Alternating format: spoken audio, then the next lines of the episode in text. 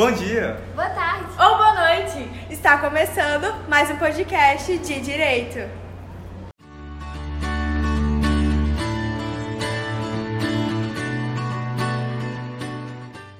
Meu nome é Robert. O meu é Bruna. O meu é Bárbara. E o meu é Vitória. E o assunto de hoje é o que você entende como direito.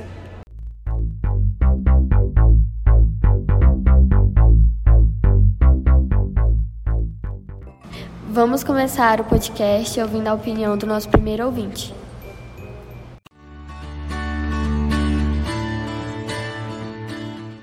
Saber o que é direito, né? Hoje quase tudo da sua vida está numa legislação, numa Constituição Federal. Então, assim, é só é, obedecer. Tá? Então, assim, e, ah, tá, eu tenho direito. Muitas vezes você tem que provar esse direito na justiça, porque ele não tá entre linhas, né? É, ele existe, mas não é tão claro, né? Às vezes você tem que buscar isso. Mas, assim, acho que o fator principal é você fazer tudo direito. Então, isso aí já é fundamental. Né? E no resto que você acha que você tem direito, você tem que ir atrás para saber realmente se você tem fundamento o direito que você acha que tem.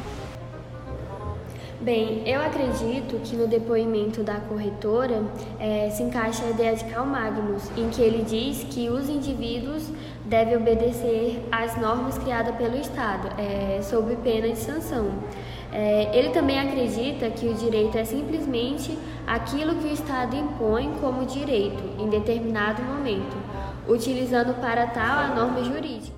Nossa, realmente, a teoria de Karl Magnus, ela evidencia que o direito é tudo que o Estado impõe, né? Agora vamos ouvir o próximo entrevistado.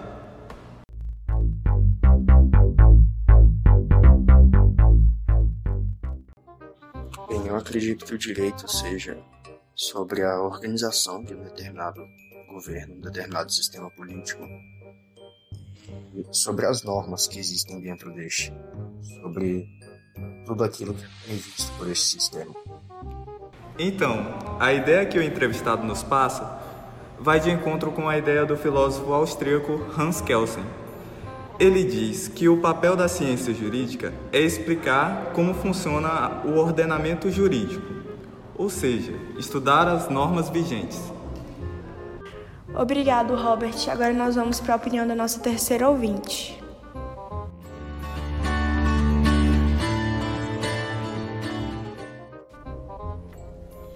Bem, o direito para mim eu vejo sob dois ângulos.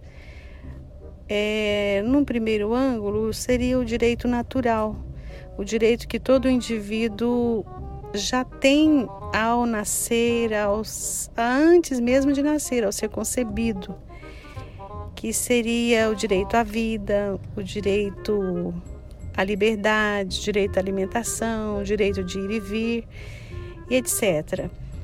E, sob um outro ângulo, eu vejo o direito como sendo um conjunto de leis que regulamenta todo esse direito natural, digamos assim. Então é isso. Segundo o pensamento da entrevistada, né, a gente pode chegar ao pensamento de Celso e Utopiano só que eles tratam o direito natural de uma forma diferente da mencionada pela entrevistada. Eles tratam o direito natural como um direito que a natureza ensina para os animais, incluindo o ser humano, né?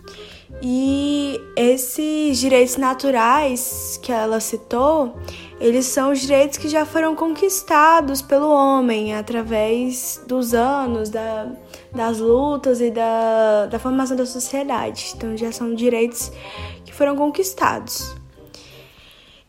E já no pensamento de Hobbes é, se encaixa nessa questão, é, o pensamento dele se encaixa nessa questão por pregar a, a questão das leis serem necessárias para o controle do estado de natureza, assim atingindo a civilização na sociedade, né? Uma sociedade civilizada. E ainda tem Karl Bergman, que caracteriza as leis, os decretos e as decisões do tribunal como a base da sociedade e além dessas leis elaboradas dessas leis elaboradas pela, pelo Estado, pelas instituições responsáveis, né? Ele também fala das autoridades sociais, como a igreja e a família, que elaboram outras leis, uns regimentos que, que vão orientar o comportamento social. Mesmo elas não valendo para o universo jurídico, elas são muito importantes para é, regir o comportamento social. Para Eugen Ehrlich, né, é, situando aqui nos pensamentos da nossa entrevistada, né, ela abordou sobre o direito natural e ele já fala que não é possível chegar a esse direito natural que a nossa entrevistada abordou, né, é, ou transformá-lo se não tiverem forças sociais sendo vinculadas a ele. Não é possível chegar até esses direitos naturais, a vida, o direito de ir e vir e a liberdade, senão por uma ação social que tem como uma ação vinculante, né? E também podemos perceber que Hans Kelsen, é, ele visa que o direito ele vigora em determinado território porque ele consegue ser politicamente imposto e reconhecido pela maioria da população. Então, através desse conhecimento, do conhecimento da população, ele consegue vigorar em determinados territórios.